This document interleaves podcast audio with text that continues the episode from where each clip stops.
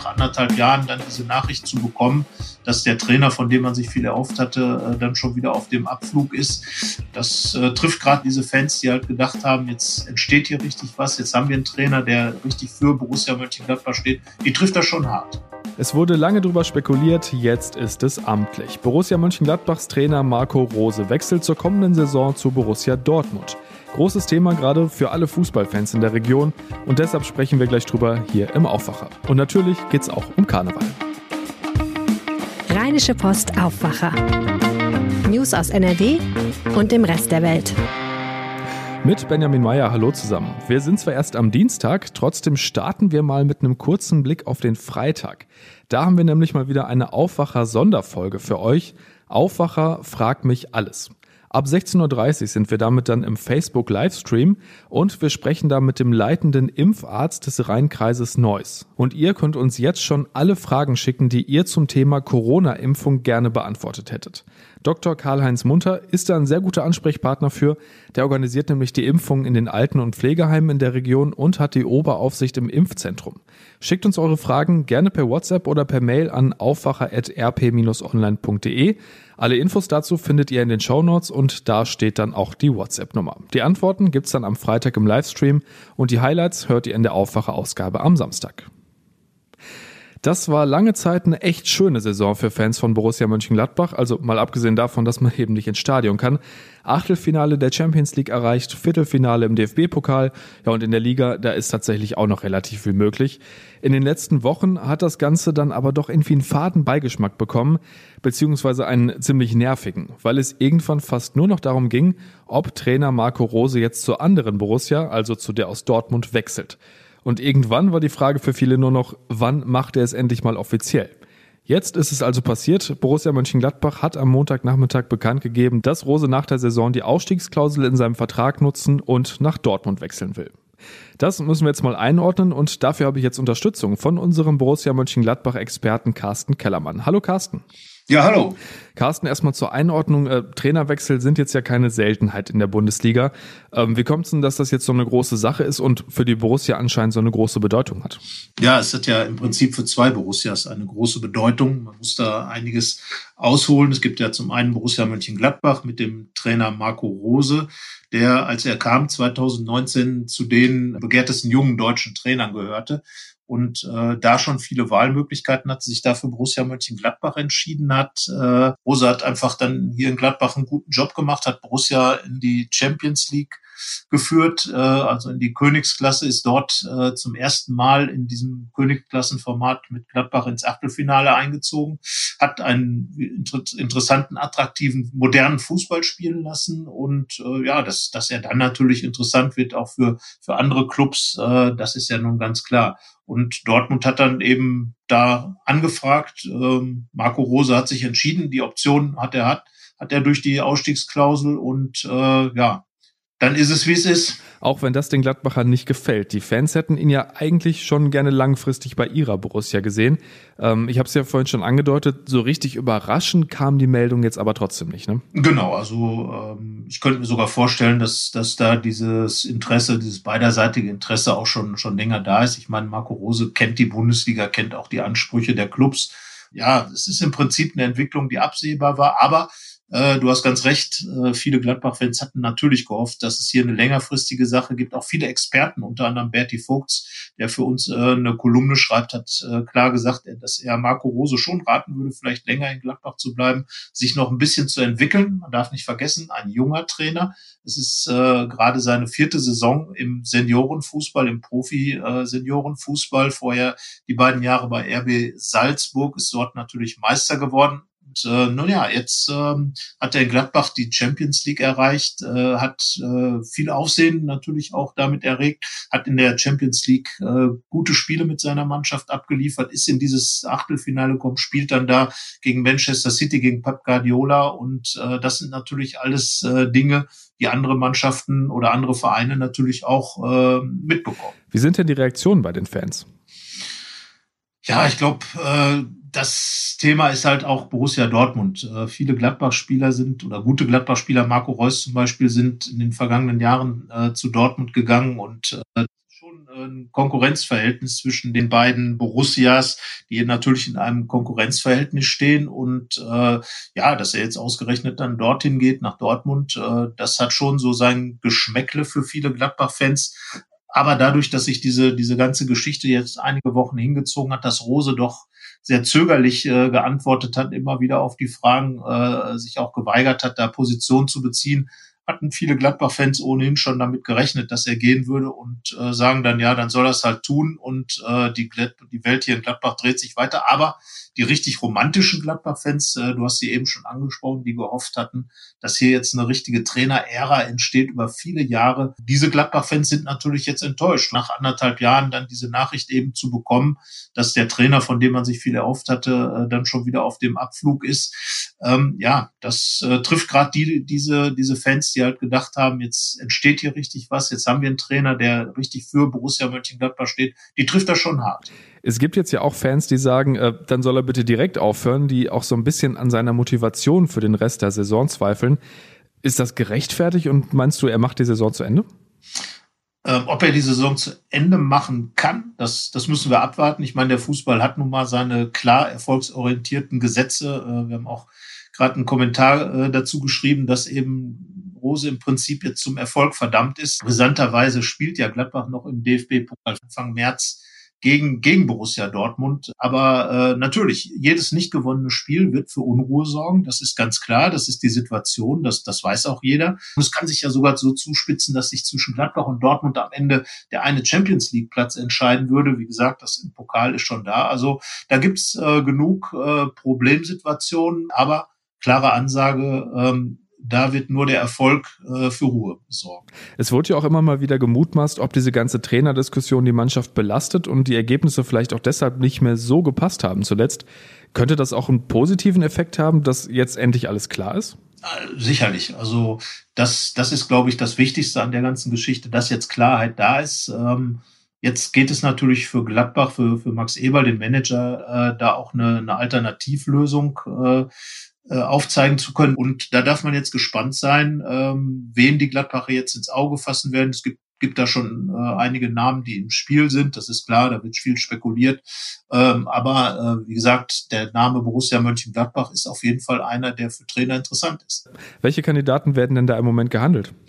Ja, also wir hatten äh, zuletzt auch schon mal so ein bisschen geschaut, wer könnte da passen. Zum Beispiel Jesse March, der Amerikaner, der in Salzburg die Nachfolge äh, von Marco Rose angetreten hat. Florian Kofeld äh, soll, soll interessant sein für Gladbach. Das ist der Trainer von Werder, Werder Bremen, auch einer aus der jungen deutschen Trainerriege.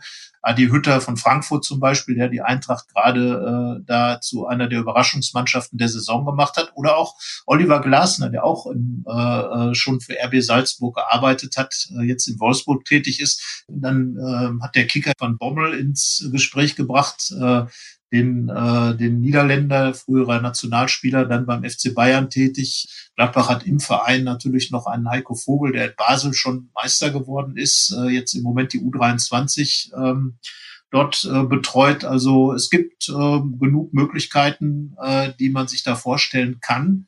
Und äh, Max Eberl, der hat nochmal ganz klargestellt im Interview äh, mit unserer Redaktion, dass dieser Ansatz, den Marco Rose reingebracht hat, natürlich fortgeführt werden sollte, aber dass ein neuer Trainer natürlich immer auch die Option bietet, nochmal neue Ansätze in die Mannschaft reinzubringen.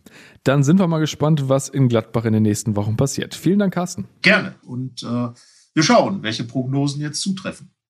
Es war eine Überraschungsnachricht. Der berühmte Düsseldorfer Jacques Tilly hat gestern acht einzelne politische Mottowagen durch Düsseldorf geschickt, jeweils auf einer geheimen Route, damit es eben nicht zu Menschenansammlungen kommt. Nicole Lange leitet unsere Lokalredaktion in Düsseldorf und hat die Wagen gesehen. Er hat wieder ordentlich draufgehauen. Unter anderem zu sehen gab es einen Wagen, der Donald Trump zeigte, einen nackten Donald Trump, der im Grunde wie ein, wie ein Spanferkel über einem Feuer geröstet wurde.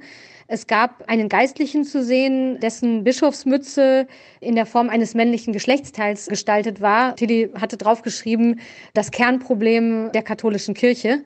Und besonders traurig waren viele Karnevalisten beim Anblick des Corona-Wagens. Im vergangenen Jahr hatten sich ja alle gefreut über einen Wagen, bei dem die Karnevalisten dem Coronavirus eine lange Nase zeigen. Und in diesem Jahr hat Jacques Tilly das schweren Herzens umgedreht und deutlich gemacht, dass es am Ende jetzt eben doch das Coronavirus war, das in diesem Jahr den Karnevalisten ein bisschen die lange Nase gezeigt hat. Die, die die Wagen gesehen haben, sind aber meistens begeistert stehen geblieben. Es gab äh, Winken, es gab auch mal Hello-Rufe. Viele Leute haben ihre Smartphones gezückt und die, die vielleicht vorher gar nichts von der Aktion gehört oder gelesen hatten, teilweise natürlich auch sehr erstaunt reagiert, denn dass diese doch sehr saftigen Mottowagen dann sozusagen unangekündigt einfach so im Straßenverkehr an einem vorbeirollen oder an der Ampel neben einem stehen, das hat viele Düsseldorfer dann doch auch überrascht. Ich glaube aber sehr vielen Düsseldorfer davon auch große Freude gemacht. Den Link zu den Bildern gibt es in unseren Show Notes und wer Jacques Tilly hören möchte, dem empfehle ich unseren Aufwacher-Podcast vom 30. Januar. Da hat unser Chefredakteur Moritz Döbler ausführlich mit ihm gesprochen. In Mönchengladbach kommt das große Fest aber tatsächlich immer erst nach Rosenmontag. Dort ist der Veilchendienstag, nämlich der große Karnevalstag. Nur heute sieht das etwas anders aus in Mönchengladbach.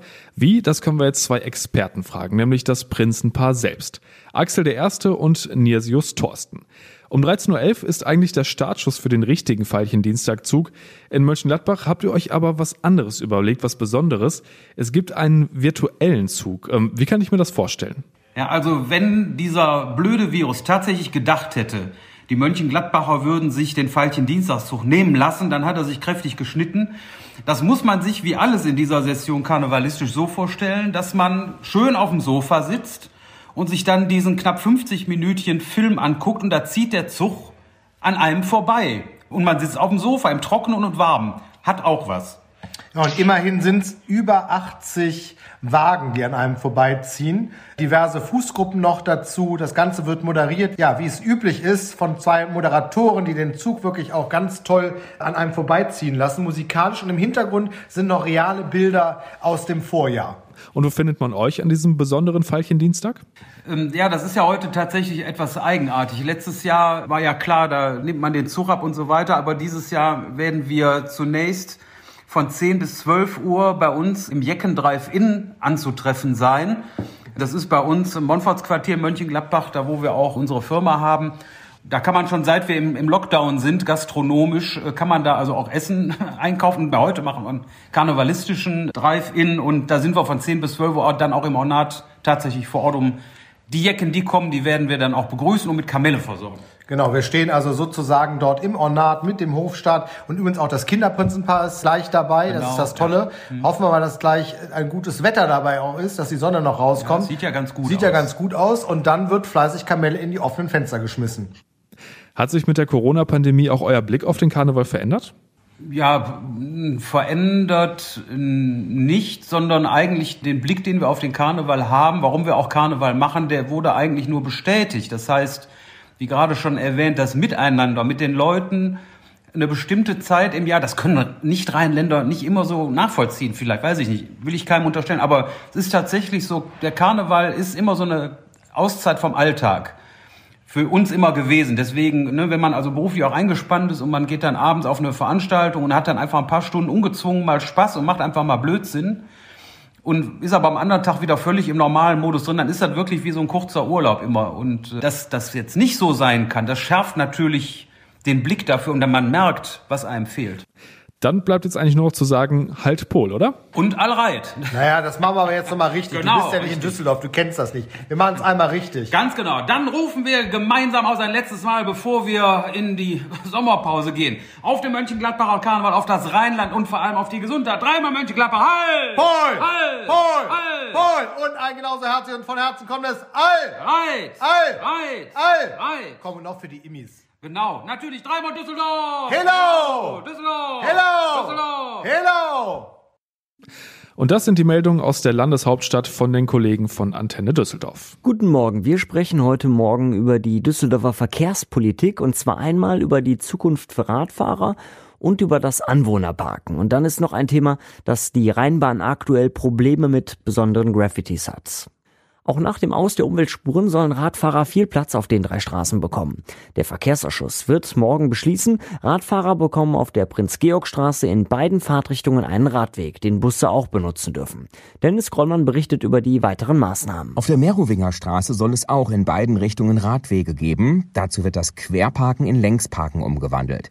Bis es soweit ist, wird Tempo 30 eingeführt und durch Blitzer kontrolliert. Auf der Witzelstraße soll der bereits vorhandene Radweg parallel zur Fahrbahn deutlich ausgebaut werden. Dazu fallen dort die Parkplätze weg. Außerdem will die schwarz-grüne Ratsmehrheit, dass der Radweg auf der Fischerstraße dauerhaft bleibt. Mittelfristig werden zudem die Ampeln umgerüstet. Bei dicker Luft kommen weniger Fahrzeuge rein in die Stadt. Anwohner sollen im Stadtgebiet künftig leichter einen Parkplatz finden. Morgen wird der Verkehrsausschuss neue Anwohnerparkgebiete in Goldsheim und Lichtenbruch beschließen. Das sagte uns CDU-Verkehrsexperte Andreas Hartnick. Wir wollen mehr Parkgebiete für Bewohner einrichten, damit sie vom Parkdruck entlastet werden und die Pendler unsere Straßen nicht zuparken. Das schaffen wir mit unseren Beschlüssen im UVA am Mittwoch indem wir neue Bewohnerparkgebiete ausweisen. Das Anwohnerparken soll auch in anderen Stadtteilen ausgebaut werden. Speziell in Lichtenbruch schnappen oft Fluggäste den Anwohnern ihre Parkplätze weg. Künftig dürfen Autofahrer, die keinen Anwohnerparkausweis haben, nur noch maximal zwei Stunden parken. Entweder mit Parkscheibe oder mit Parkschein. Die Regelung gilt in der Zeit von 9 bis 20 Uhr. Gleich zwei U-Bahnhöfe in Düsseldorf mussten in den vergangenen Tagen über eine längere Zeit gesperrt werden. Die Haltestellen Steinstraße und Tonhalle. Die Rheinbahn hatte dort Graffitis entdeckt, die mit einer wahrscheinlich gefährlichen Säure aufgetragen worden waren. In der Sprayer-Szene sind sie als Etchings bekannt. Es sei nicht auszuschließen, dass sie gesundheitsgefährdend seien. Deswegen sagt Rheinbahnsprecherin Katharina Natus. Ja, und ähm, sollten irgendwo Graffitis oder Tags aufgetragen sein an Flächen, ähm, dann auf jeden Fall Abstand halten und diese nicht anfassen. Vor allen Dingen, wenn man sieht, dass die Buchstaben auch äh, noch verlaufen. Ja, und gerade wenn man mit Kindern unterwegs ist, sollte man da einfach ähm, ja besonders aufmerksam sein. Wer etwas Auffälliges beobachtet, sollte die Polizei verständigen oder die Notrufsäulen auf den Bahnsteigen nutzen. Soweit der Überblick aus Düsseldorf. Mehr Nachrichten gibt es immer um halb bei uns im Radio und rund um die Uhr auf unserer Homepage antennedüsseldorf.de. Und das solltet ihr heute noch im Blick behalten. Der Mordprozess um den Tod einer fünffachen Mutter in Düsseldorf könnte heute zu Ende gehen. Der Angeklagte ist ein 49 Jahre alter Sohn des Opfers. Er soll seine 62-jährige Mutter Ende April 2017 im Schlaf umgebracht und ihre Leiche zerstückelt haben. Die Leichenteile waren im Keller des Düsseldorfer Mehrfamilienhauses entdeckt worden. Der Angeklagte hatte beim Prozessauftakt seine Unschuld beteuert. Die Deutsche Post probiert ab heute ein neues Konzept aus, die Poststation. Der gelbe Container ist eine Erweiterung der Packstation, also ohne Personal und da kann man dann nicht nur Pakete abholen und aufgeben, sondern man bekommt auch Briefmarken, es gibt einen integrierten Briefkasten und ab Ende Februar soll auch eine Videoberatung möglich sein. Im Rahmen eines Tests in NRW mit insgesamt 20 solcher Anlagen will der Bonner Konzern herausfinden, ob sich der erste Betrieb auch bundesweit lohnt. Und zum Schluss kommen wir zum Wetter. Und wenn man das mit den Temperaturen der letzten Woche vergleicht, dann wird es heute fast hochsommerlich. Bis zu 13 Grad sind heute drin und es bleibt zwar größtenteils bewölkt, aber auch meist trocken. Auch in der Nacht auf Mittwoch gehen die Temperaturen wohl nicht mehr unter Null. 4 bis 7 Grad sind angesagt. Und dazu gibt es dann aber auch immer wieder Regen. Der zieht dann zu Mittwoch aber größtenteils ab. Dann wieder meist trocken und immerhin bis zu 11 Grad. Und das war der Rheinische Postaufwacher am 16. Februar 2021. Ich wünsche euch einen schönen Dienstag. Bis dann. Mehr Nachrichten aus NRW gibt's jederzeit auf RP Online. rp-online.de